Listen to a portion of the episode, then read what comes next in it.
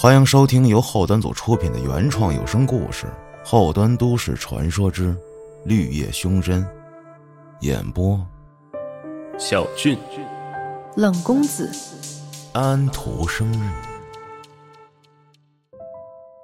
大家好，我是后端组黑羊。去年，我和朋友在公园踏青，他临时有事提前离开了。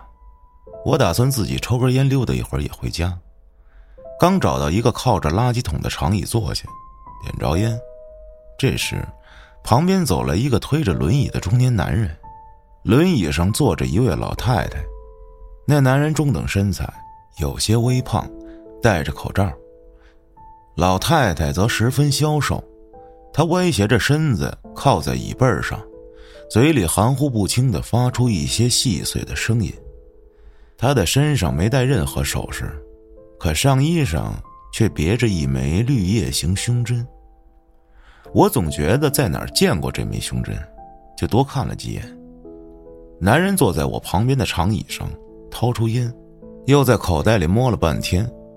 我把打火机扔给他，他点着烟后走过来，看了看我，突然说：“哟，这不是黑羊吗？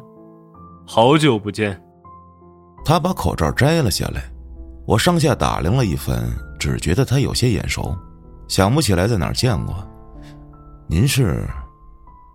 他呵呵一笑，不记得了吗？咱们以前在厦门见过。看着这张陌生又带着点熟悉的脸，我想起来了。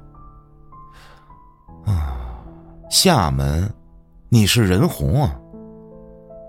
我终于想起来了。那是二零一零年的事儿了，当时我正在厦门拍戏，那部电视剧叫《野鸭子》。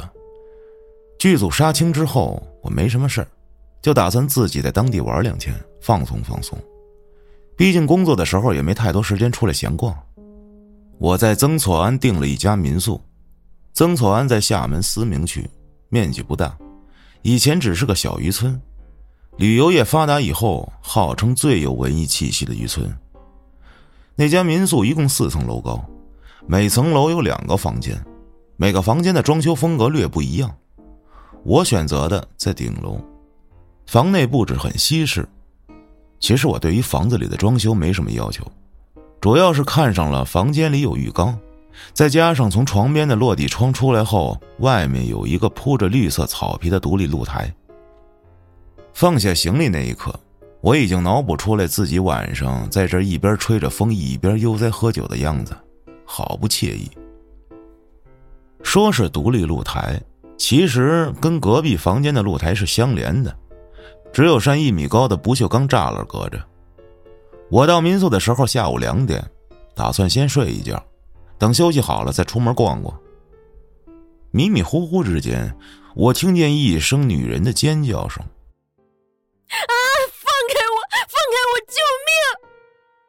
这一嗓子直接给我惊得从床上蹦了起来，尖叫声还在继续，只是声音低了很多，就听着一连串的 “救命啊！你放过我吧！你放过我吧！求你了！求求你了！”那哀求声中透出浓浓的恐惧，听声是从隔壁传来的，我赶紧冲出去拍了拍对面的房门，问：“有人吗？”发生什么事儿了？我连续问了几句，在这期间，那哀求声一直在继续，只是声音越来越小。可除了一个女人的叫声以外，没有任何其他声音。眼瞅着敲不开门，我又回到自己房间，从露台直接跳到隔壁。其实这一系列动作也就用了一两分钟的时间。隔壁房间落地窗的窗帘没有拉上。透过窗户可以看见，屋子里只有一个女人。那女人大概三十多岁，长直发，她整个人都在颤抖，仿佛站不住一般，紧紧贴在墙上，两只手也死死扒住墙面。她耸着肩膀，紧紧闭着双眼，不敢睁开，那模样好像她面前有什么极其恐怖的东西一样。可房间里只有她自己呀，是什么东西能怕成这样啊？我拍了拍窗子，大声的问他：“喂，怎么了？没事吧？哪怕我连着拍窗询问，那女人都没睁开眼看我。直到房门被打开，民宿老板和一个男人站在门口。老板一脸的诧异，问着出了什么事儿，还一直强调自己家的房间十分干净，不会有老鼠、蟑螂存在。而那男人脸上却带着一丝不耐烦。尽管这样，他依旧过去搂住女人，连声安慰着。民宿老板看见我站在落地窗外，过来打开窗户，不好意思的说：“哎，是不是您被吵到了？我在一楼就听见声音了，不知道怎么回事，赶紧上来。您放心啊，咱们小店肯定干净。”他还告诉我，这对夫妻是昨天就入住进来的房客。这时，女人也被男人安抚住了，低头依偎在男人怀里。我见没什么事儿，就想回自己屋。她老公突然说了句：“对不住啊，哥们儿，我媳妇儿刚刚做噩梦了，她在家里也是，每次做噩梦反应都特别大。”简单聊了几句后，得知这对夫妻是海淀的，家住西四环，他俩比我大几岁，男人叫任红，在制药公司工作，女的叫孙平，做金融的。他俩昨天来厦门游玩，今天上午俩人出去逛了一圈。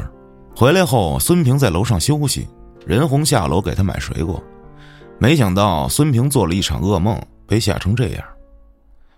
民宿老板见不过是一场误会，我们两边聊得还挺好，自己就下楼了，剩下我们三个人继续聊天。我问：“什么噩梦啊？吓成这样？”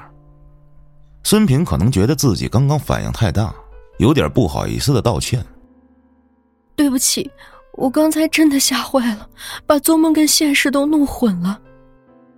他道歉的时候，身体还在微微颤抖着，这种颤抖不是伪装出来的。我连连摆手表示没关系，只是有点好奇是什么梦。这还真不是我八卦，大家都做过噩梦，可没见过有人做噩梦能吓成这样的。孙平说：“其实这个梦我经常做。”只是每次发生的环境都不一样，会根据我居住的地方改变。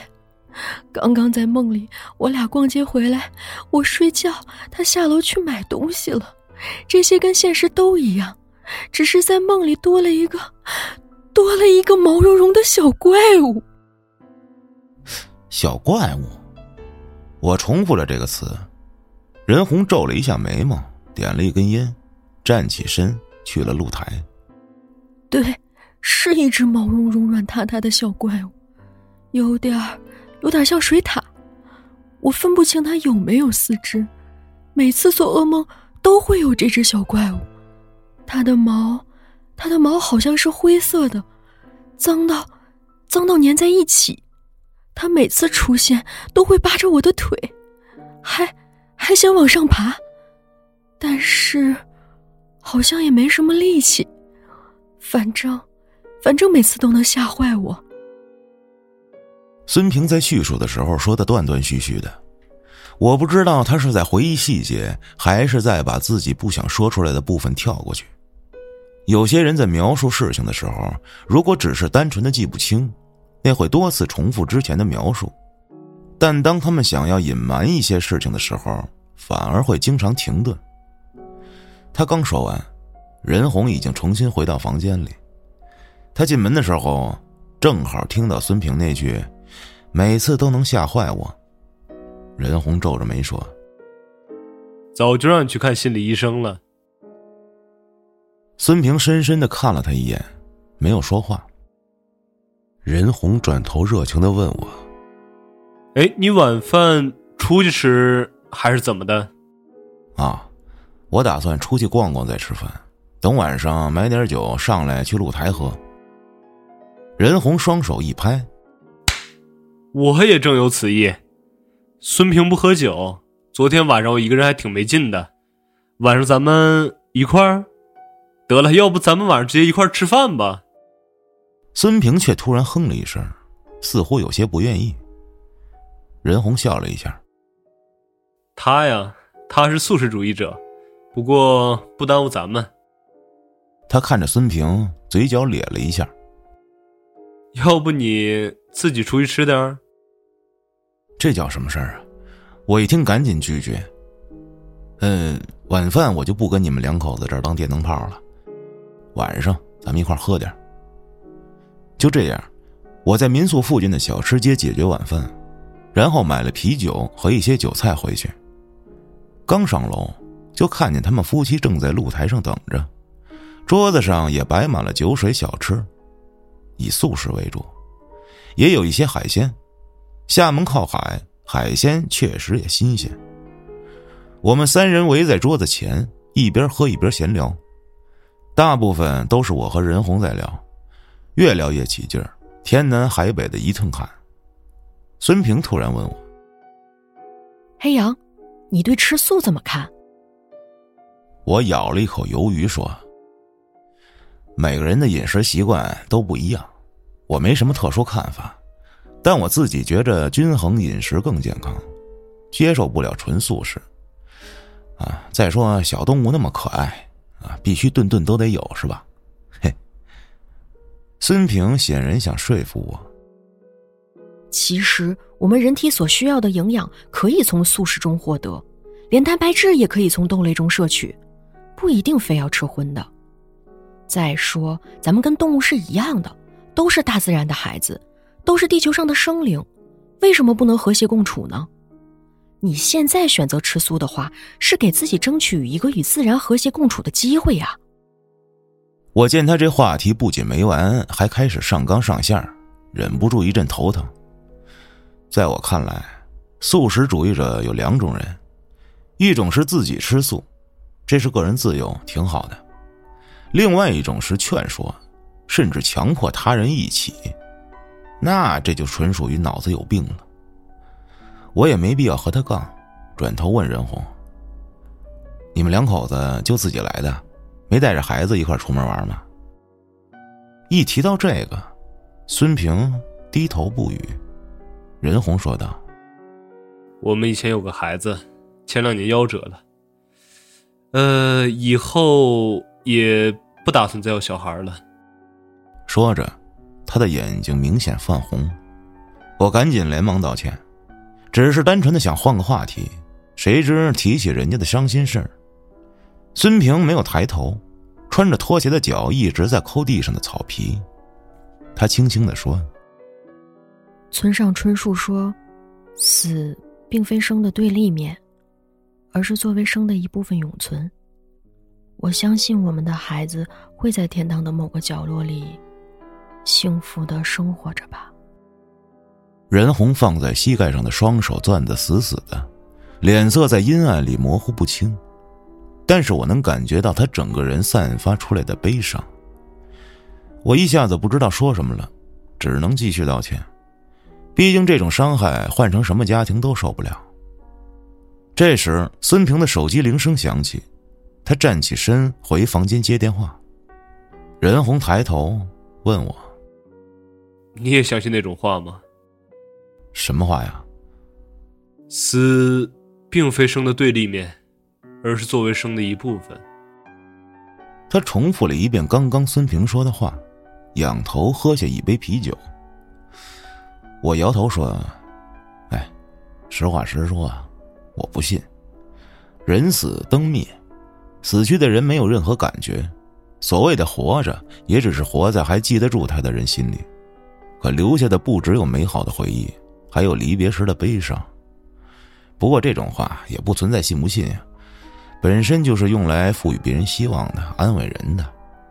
如果这样想能让人觉得好受点信了也挺好。然而说完我就后悔了，心里直呼酒喝多了。这不是越说越戳人心窝子吗？连忙继续道歉。哎呦，我今天真是喝多了啊！你别搭理我，我胡说八道呢。任红看着我，眼神闪了闪，然后又笑了，连连表示没有关系。这时，孙平回来了，他突然问我：“你打算在这玩几天呀？明天想去哪儿？”两三天吧。我这不算旅游，只是趁着工作结束自己休息两天，然后就回家了。明天我们几个朋友有个聚会，很有意思的，你一块来玩会儿吧。任红拦住他，问：“你不是已经约了那个叫小郑的男孩，还有他女朋友一起去吗？”孙平横了他一眼，拍了拍他的手：“他们临时有事儿，明天去不了了。”转头又问我：“怎么样，一起去呗？”任红为难的看了我一眼。我赶紧识趣的拒绝。啊，我明天就不跟你们掺和了，我自己逛逛就行。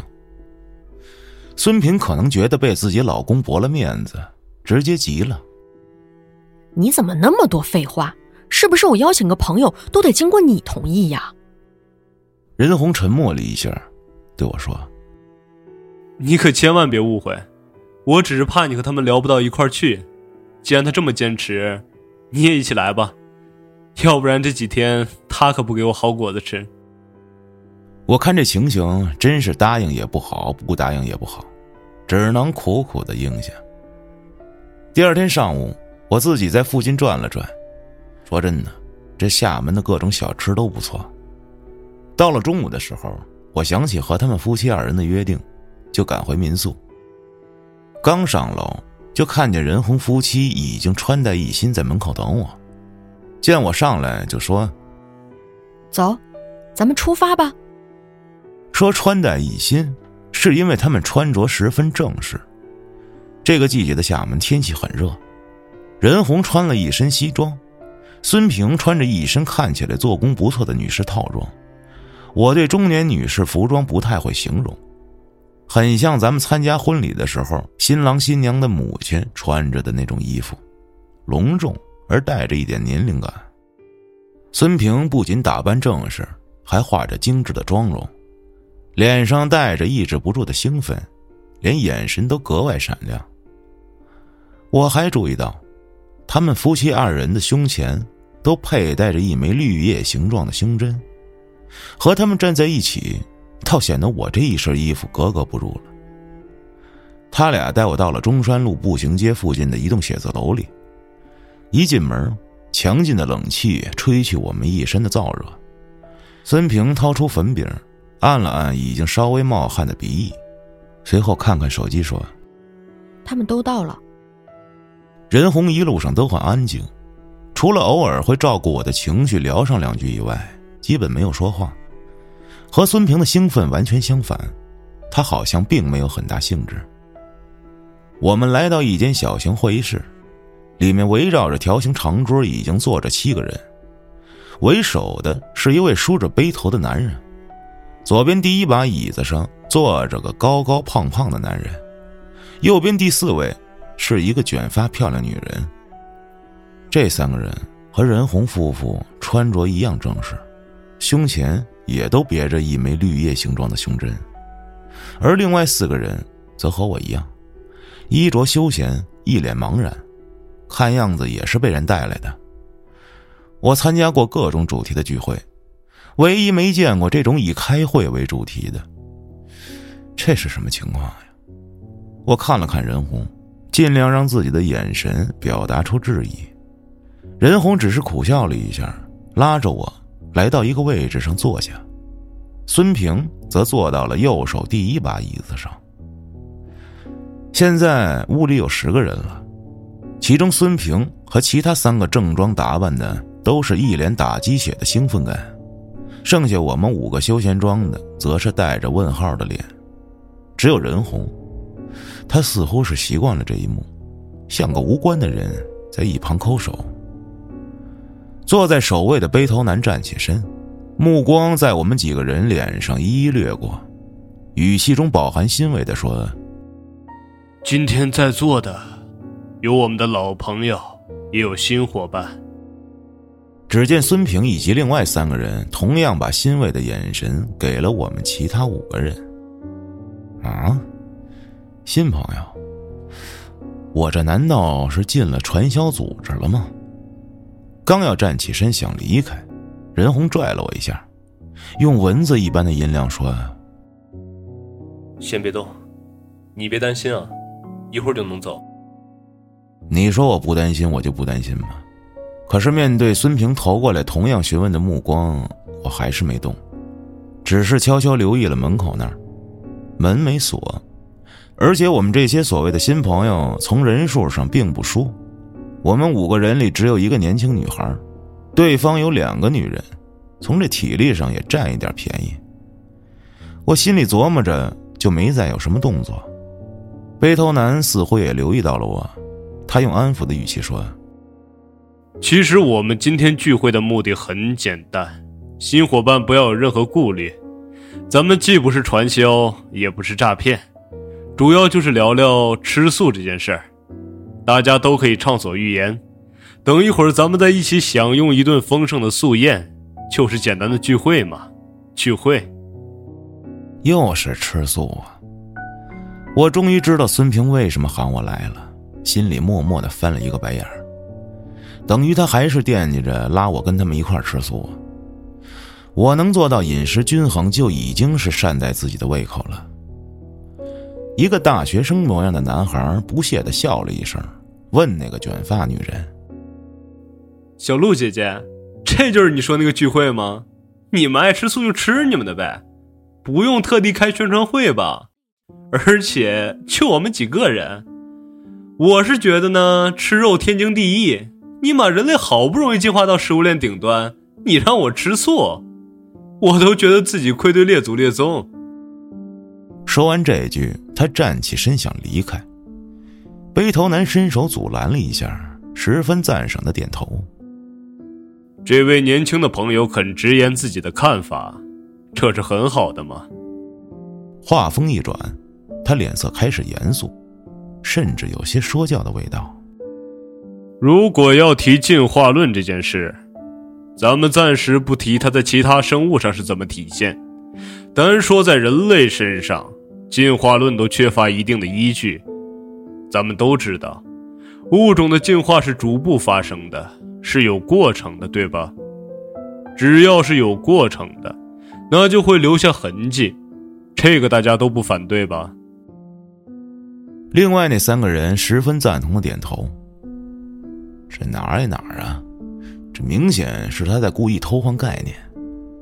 背头男接着说：“进化论中认为人类是从猿人进化来的，那么过渡阶段在哪里？目前所有古生物研究中都没有真正从茹毛饮血的猿人进化到我们如今人类的过渡阶段，只有一些相似的形体，但这压根儿不足以作为证据。”当然了，我也不是什么科学家，只是单纯的认为，既然我们不能说明我们最早就是茹毛饮血的，爬上什么食物链顶端，那么用进化来当做吃肉的理由不成立。这位新朋友，你觉得呢？年轻男孩正要反驳，只见那个卷发女人小声安抚着些什么，纤细的手指还在男孩的手背上来回滑动着。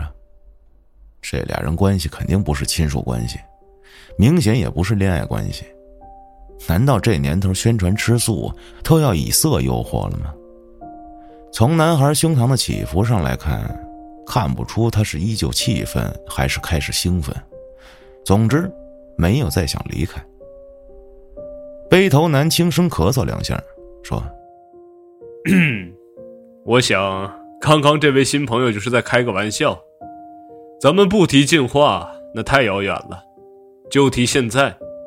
之前就有科学家的对比数据，咱们人类本身的身体构造其实更偏向于素食动物，比如肉食动物的肠道长度是身体的三到六倍，而人类的肠道长度却是身体的十二倍，而且人类的肠道曲折蜿蜒、沟壑众多，并不利于消化肉类食物。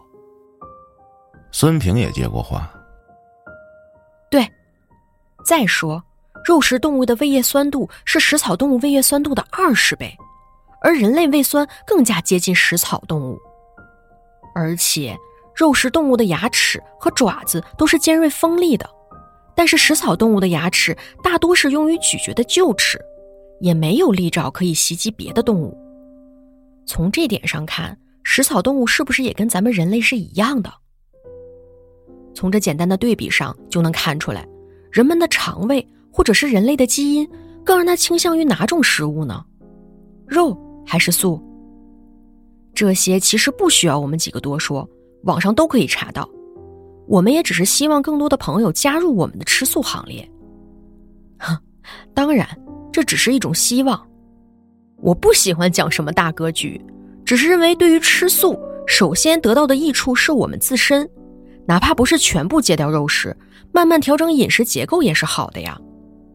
假如我们每个人从少吃一顿肉食开始，一点点的改善，那我们的身体会越来越好。他说这些的时候，和昨天那个被噩梦吓到浑身颤抖的样子完全是两个人。听到这儿，我们都明白了，这几位就是拉我们这些闲散游客过来宣传素食主义的。我还是第一次遇见这种操作，除了男学生。我们几个闲散人员都没说话，估计他们的内心想法和我一样，就是耗时间，耗完时间就走人的心态。任凭你口若悬河，你还真能管得了别人一辈子吃什么吗？出了这扇门，谁认识谁呀？只有那个学生模样的男孩还在不服气的争论着，但他的音量比之前小了很多。你，哎呀，你说那根本就没用。吃素根本就满足不了人们的营养需求。再说了，谁不知道人是杂食动物？一直强调食肉食草的，有什么意义？背头男微笑着回应他，同时也对大家说：“呵呵，其实从解剖学上说，杂食性动物的生理特征更加接近于肉食动物，而我们人类的生理结构和食草动物更加匹配。”学生男又要张嘴，被旁边的卷发女人按了下去。背头男继续说：“你提到的满足不了人体所需营养，咱们不用科学数据说什么，就举现实例子。起码在座我们几个都是纯素饮食，而且已经坚持很多年了，我们的身体不是很好吗？”学生男对面一个三十多岁的男人扶了扶眼镜，他一直在场内没有什么存在感。只是默默听着别人说什么，现在却突然有了动作。他不像学生男那么激动，很平淡的说：“这个我需要反对一下。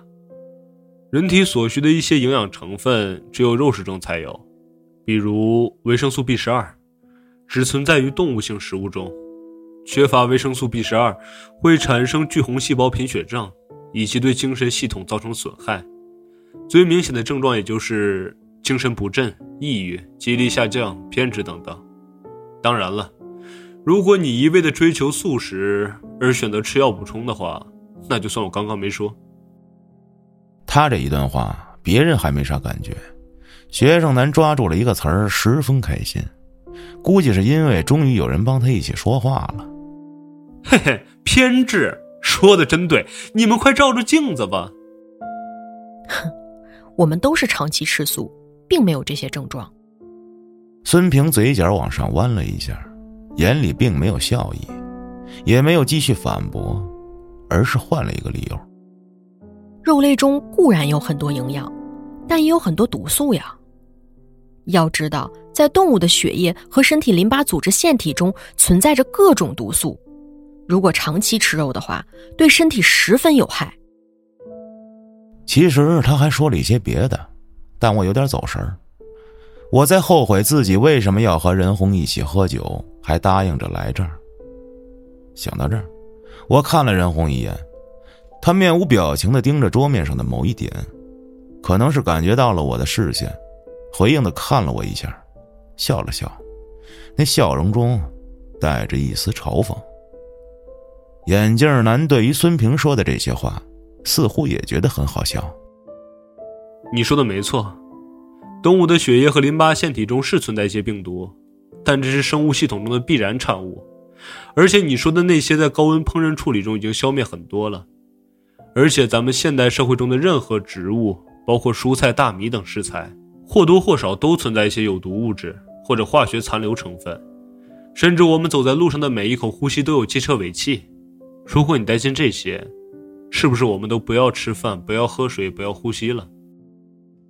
孙平被怼的不知怎么接，背头男则微笑着帮腔：“其实这都不是关键，最主要的，我们是人类，我们是有智慧的，我们的处境也不像那些野生动物必须吃肉。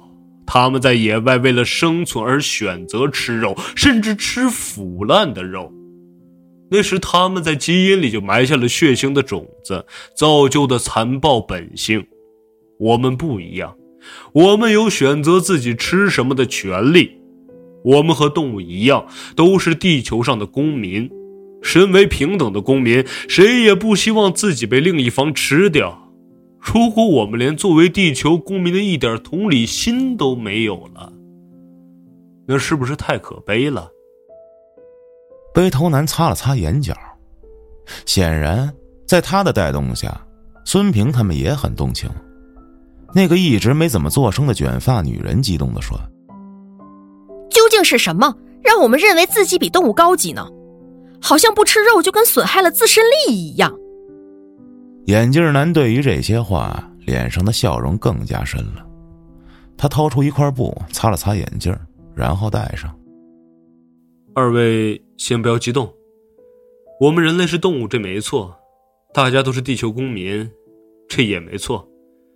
可是我作为人类，我有选择得了自己吃什么的权利，就去自己选择，错了吗？我认为没有吧。如果我作为动物的话，那么我要面临什么遭遇，我也认了。生存是动物的本能，死亡是动物的归宿，真没必要把自己摆那么高，搞得好像我们是造物主一样。其实他们说的也有点道理，就算不能完全吃素，咱们少吃点肉，对自己也挺好的呀。我们这些外人中的唯一一个女生发言，显然她更加赞同孙平他们的说法。他们当时争论了很久，这几个人也举了很多例子，消耗的时间挺长的，有一些话我也没太记清。直到任红站起身说：“那个。”订的餐送到了，你们先聊着，我去取一下。他拿起桌上的手包，走出会议室。他刚出门，左边第一位置上的那个高胖男人站起身。他站起来后，明显觉得桌子上的阴影都增加了。就这体型，说他吃素，我是真不信。我吃素的年头不多，嘿嘿。其实我对于吃什么并没有怎么样的看法。对于进化呀、营养呀，也没什么别的要求，反正吃饱了饿不死，也不痛不痒的，不就挺好吗？严格来说呀，我都不算真正的素食主义者，我更关注的是环保问题。我是为了环保才吃素的。就用简单的猪肉来打个比方吧，一只猪从出生到变成猪肉这中间需要消耗多少粮食？你们算过吗？他伸出手。一个手指的一个手指的掰着算，一只小猪断奶的时候大概十公斤，二百斤出栏，也就是增重了呃一百八十斤，但是他这一生吃的饲料却大约有五百五十斤呢。饲料的成分虽然略有不同，但主体大都是玉米面、豆饼、细糠、食盐和一些添加剂，其中玉米面占比百分之七十左右。那些可是实实在在的粮食，也就是说，每斤猪肉需要二到三斤粮食去换，这还不算水资源等其他资源呢。而这些粮食是凭空来的吗？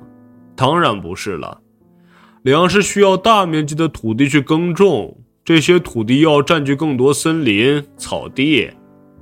所以说，饲养这些食用动物所造成的资源浪费，该怎么形容呢？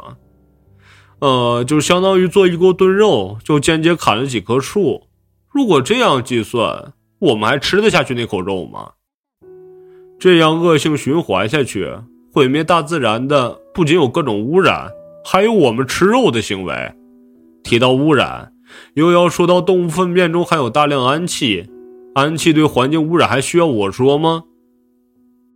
他还说了很多。可我只看见他站在那儿，越说越激动，口沫横飞，心里暗自庆幸离得比较远，不然还得打把伞。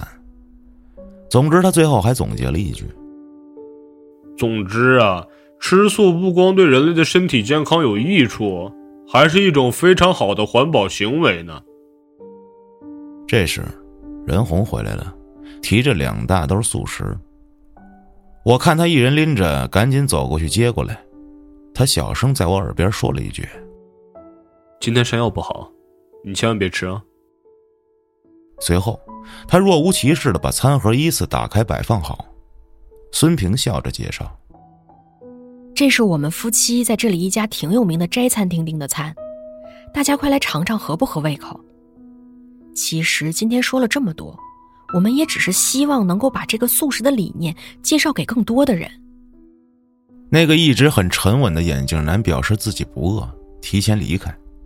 学生男吃的很起劲儿，一边吃一边说着：“你们说这素菜还不是努力奔着肉食味道去做的，努力模仿人家的味道和口感，还说不吃人家？切！确实。”现在主打的素食餐厅虽然标榜素食，但都是用素的食材去模拟肉菜的口感味道。我听了半天，脑子里早就烦的不行，压根儿没什么食欲。孙平只是吃了几片青笋就不再动了。任红看了他几眼，没有说什么，自己安静吃饭。只有郑庄那几个人全部都吃。他们吃山药的时候明显皱了皱眉头，但还是吃得干净。也好像是为了证明素食怎么做都很美味一样吧。晚上回去的时候，我和任红都没怎么说话，只有孙平一直在称赞那个支持他们的女生。第二天一早，我就起床退房，没有和他们夫妻道别，直接去了鼓浪屿。我觉得吃素也好吃肉也罢，是每个人的个人喜好和口味的选择。如果说真的因为信仰或者环保让自己彻底放弃肉食，那也是个人选择的问题。当然，从公认的健康角度来说，最好的膳食搭配是荤素都适量，绝对不是单纯的选择一方而摒弃另一方。凡事过犹不及，如果他们只是自己单方面的秉承着极端素食，我也没什么看法。但这种随机拉拢陌生人，再用一些莫名其妙的逻辑和危言耸听的理论来劝说别人，让别人加入他们的行为，这不就是变态吗？不能接受，但也没必要争论什么，保持距离就好。之后，我和他们夫妻俩没再联系过，虽然当时互相添加了手机号，没想到今天在这儿遇见了。我突然低头。看向轮椅上的老太太，似乎也看到了一丝熟悉的影子，但我不敢确认。这位是？那老太太眉眼之间还有一丝孙平的样子，但整体要比孙平至少老二十岁。虽说十一年过去了，可也不会老成这样吧。任红点了点头。这是孙平。我媳妇儿。眼前的孙平头发稀疏，形容枯槁，满脸的皱纹，和我印象中完全不是一个样就说是任红他妈都比较可信。啊？怎么会这样呢？吃素吃的。我懵了。要是纯素食会变成这样，那孙平可算是最好的反面教材了。就算是纯素食不太健康，那也不至于变成这样吧？孙平认不出我了，他看了我几眼，眼里没有任何情绪，松弛的眼角流淌出一丝水线，他颤颤巍巍的扭头，冲着任红，发出一阵呜呜的声音。我也没想到，一个人会因为吃素变成这样。任红掏出纸巾，低头给他擦拭着嘴角。我看不见任红的表情，只能听见他平静的叙述。孙平和我是大学同学，我们感情非常好，一毕业我们就结婚了。直到他被人拉去参加了一次素食者的聚会。任红站起身，他的脸冲着我，目光却飘得很远。当然了，我也陪他一起去了。那次规模很大。在场将近百人，全国各地都有。孙平回来之后特别兴奋，从那天开始就一直吃素。其实我对食物本身没有什么特殊偏好，他吃什么我就跟着吃什么。反正平时在公司也会和同事们一起吃肉，但是时间久了，他开始越来越极端。如果我只是吃的午餐中有肉，晚上回家后他也没什么反应。但是晚上聚餐回家后，孙平就会要求我洗漱干净再进卧室，而且绝对不会和我亲近，因为他说觉得恶心。后来她怀孕了。更加闻不了一丝肉味，闻到就会吐。他不仅自己不吃，还严格禁止我吃肉。最后没办法，为了孩子的营养，他只能去医院挂营养液。他站到孙平身后，低头抚摸着孙平的肩膀。孙平把自己的头靠在他的手上。任红有些厌恶的皱眉，但没有抽出手。再后来。孩子出生了，我们还给他取了名字，呃，哎，算了，我不配喊那个名字。你还记得我问过你的那个问题吗？哪个问题啊？那天晚上咱们一起喝酒，孙平说什么“死并非生的对立面，而是作为生的一部分永存”。我问你是不是赞同这句话？你还记得你是怎么回答的吗？当然记得。死了就是死了，人死灯灭，死去的人没有任何感觉。所谓的活着，那也只是活在那些爱他的人心里，可留下的不只有美好的回忆，还有离别时的悲伤。他低下头，目不转睛的盯着手中刚刚用过的那张纸巾，说。我家宝宝特别可爱，特别漂亮，可能人都这样，自己的孩子就是最好的。孩子出生以后，孙平表示为了快点恢复身体，也为了以后工作方便，他不想母乳喂养。好在现在奶粉也不错，我考虑了一下，也就同意了。他买了很多奶粉，那个奶粉牌子挺好的，我周围很多朋友的小孩也吃过那个牌子。可是我家宝宝似乎吸收不太好，他明明吃很多，可就是很瘦小，脸色也不好看。后来孩子到了五个月了，明显比同月份孩子看起来要小一圈而且各方面的反应也比其他孩子慢。我真的很着急，我想带他去医院检查一下，看看是不是哪儿不对。可孙平说自己小时候也是这样，还告诉我，草长不算长，晚长长得高。我居然就信了。孩子大了，除了喝奶粉以外，还要添加辅食。他买的都是那种挺贵的，可是宝宝依旧不见长大。十个月的时候，宝宝终于有点胖了，但那不是正常的胖，是浮肿，而且他整个人软趴趴的，不仅坐都坐不住，连翻身都困难。他皮肤开始出现淤青。还有各种斑痕，总会长一些莫名其妙的皮疹，还经常流鼻血。最后，我不顾孙平的阻拦，带着孩子去医院做了全面检查。医生的诊断结果居然是，因为长期的营养不良，给孩子造成了不可逆的脑损伤。你知道吗？他刚出生的时候，是一个十分健康的宝宝，在我们将近一年的照料下。居然变成了脑瘫。任红痛苦的摊开双手，仿佛在手里托着一个婴儿的样子。这是怎么回事啊？孙平是不是知道这件事啊？不然为什么一开始就拦着呀？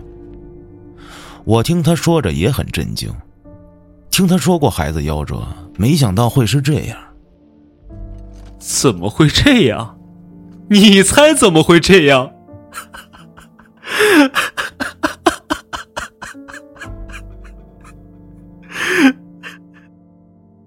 任红冷笑着，直到笑出了眼泪。他一手拍在孙平肩上，力道大的明显吓到了他。孙平像个受惊的耗子，惊恐的睁大浑浊的双眼，看着任红，嘴里依旧发出急促的呜呜声。我刚想说自己猜不到，突然想到，营养不良，总不会给婴儿也吃素吧？这谁也没听说过有素奶粉啊！那压根就不是奶粉，是他妈兑了香精的食用淀粉，一点大豆蛋白粉和几种维生素的粉末，你觉得够吗？他觉得那就足够了，就连辅食也只为了简单的米粉，你敢相信吗？一个母亲，为了让孩子秉承自己素食的习惯，不仅不喂母乳，居然还给我孩子的奶粉造假。我简直不敢相信自己的耳朵，起码在我的理解范围里，就算再糊涂的家长，也最多是用错方式去爱孩子，从来没有一个是故意去害孩子的，更没有家长会有婴幼儿时期的孩子开这种玩笑。任红捏着孙平肩膀的手渐渐用力，孙平感觉到了疼痛，发出一阵惨呼，只是那个呼声。根本不清晰。他歪着头看向任红，眼中只有怨恨和恐惧，没有一丝一毫的后悔。任红没有回避他的视线，平静的说：“他听得见我说话，只是现在没有表达能力了。就是他当初的愚昧无知和自私行为，才给我的孩子造成了脑损伤。”你们的孩子因为这种疾病去世的吗？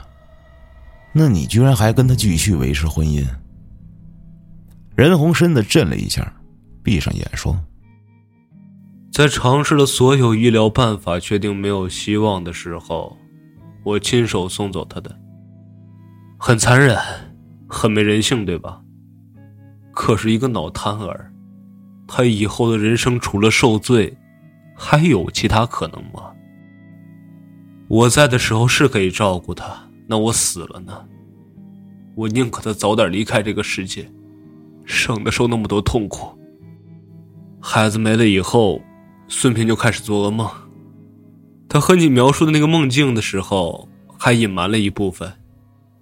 其实他每次梦到的那个奇怪的小生物都在喊他妈妈，想顺着他腿往上爬，还说自己好饿呀，要找妈妈要吃的。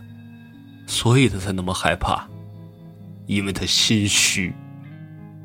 可是我不怕，但是我却从来没有梦见过。是因为孩子知道我是为了让他解脱，还是他太恨我了，甚至都不愿意进入我的梦中？不管是哪种，我我心里都太难受了，我太后悔了。如果我早点发现奶粉的问题呢？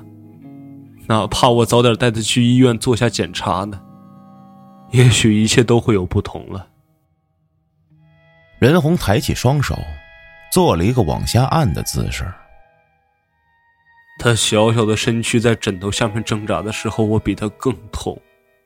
可是我知道，只要一会儿，只要一小会儿，他就结束了这种痛苦，也不会在未来的几十年中更痛苦。我宁可当一个杀人凶手，我也不要让自己最珍爱的孩子在这具不能挽回的身体里苟延残喘的度过一生。最可怜的是，他的死因都没有任何人怀疑，都以为是他自己没有翻过身把自己憋死的。因为哪怕他已经快一岁了，全身的骨骼特别软。根本都没有自己翻身的能力。任红痛苦的蜷缩着蹲在地上，很久后才站起来。你问我为什么还维系婚姻？不然呢？离婚之后还给他一个自由啊！我怎么能这么轻易放过他？从我孩子死去的那一刻起，孙平注定要付出代价，他们所有人都要付出代价。他不是最喜欢吃山药吗？那天你告诉我别吃。对，没错，那盘山药里面加了东西。可是你说多不巧啊，那天的胃口不好，不过他们另外几个人都吃了。如果没有那些人的蛊惑，孙平大概走不上吃素这条路。就是他们，当初带着孙平开始吃素的，每天像邪教一样，逢人就要劝说吃素。也是他们，自从知道孙平怀孕之后，就开始灌输素食应该从婴儿时期开始。那几个人，他们还活着吗？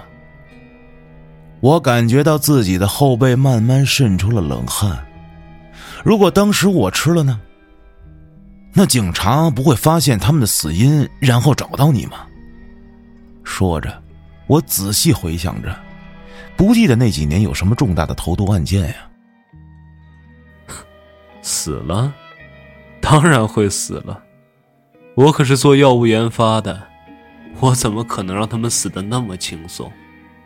我用了一年的时间才弄到那种药，会让他们身体开始慢慢衰竭。会在很长时间之后死去，就算做尸检，也只能查出来他们是因为营养不良造成的器官衰竭。不过尸检的可能性其实并不大。我从孙平和他们的交流中就知道，那些人的极端行为早就被家人所反对了。但是孙平没吃，他竟然没吃。不过没关系。那就慢慢来，我有的是时间。孙平自己也后悔吧，他想的是让孩子吃素，他其实不是真的要害人。说到底还是愚昧。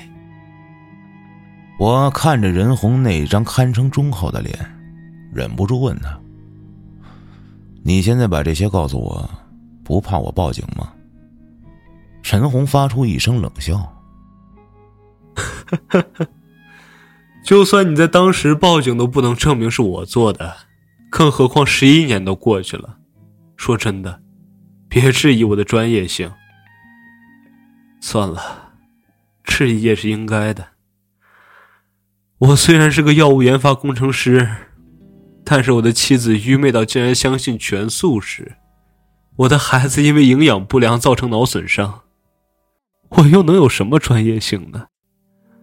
事情败露以后，他还跪在地上给我道歉，跟我说对不起。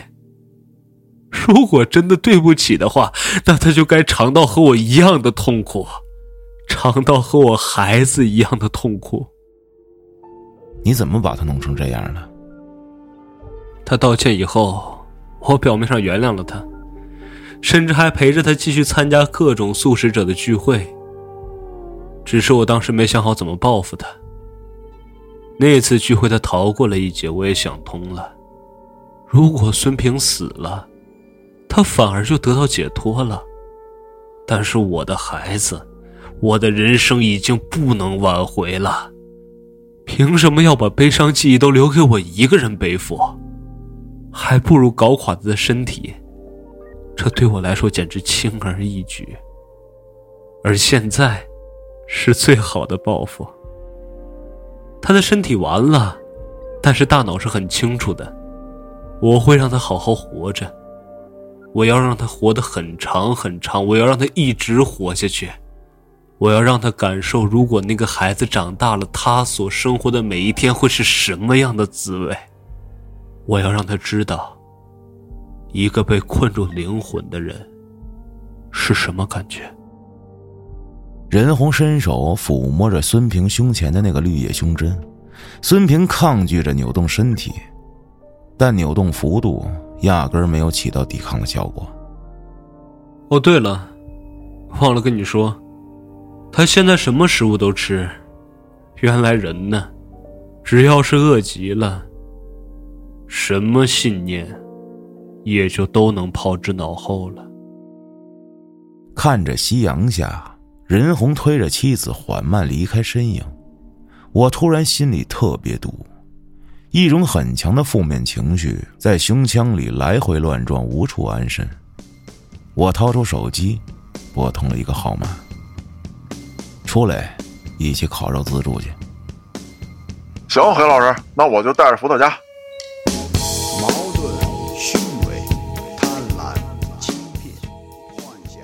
您刚才收听到的是由后端组出品的原创有声故事后端都市传说之绿叶胸针。更多精彩故事请关注后端组账号下期更精彩。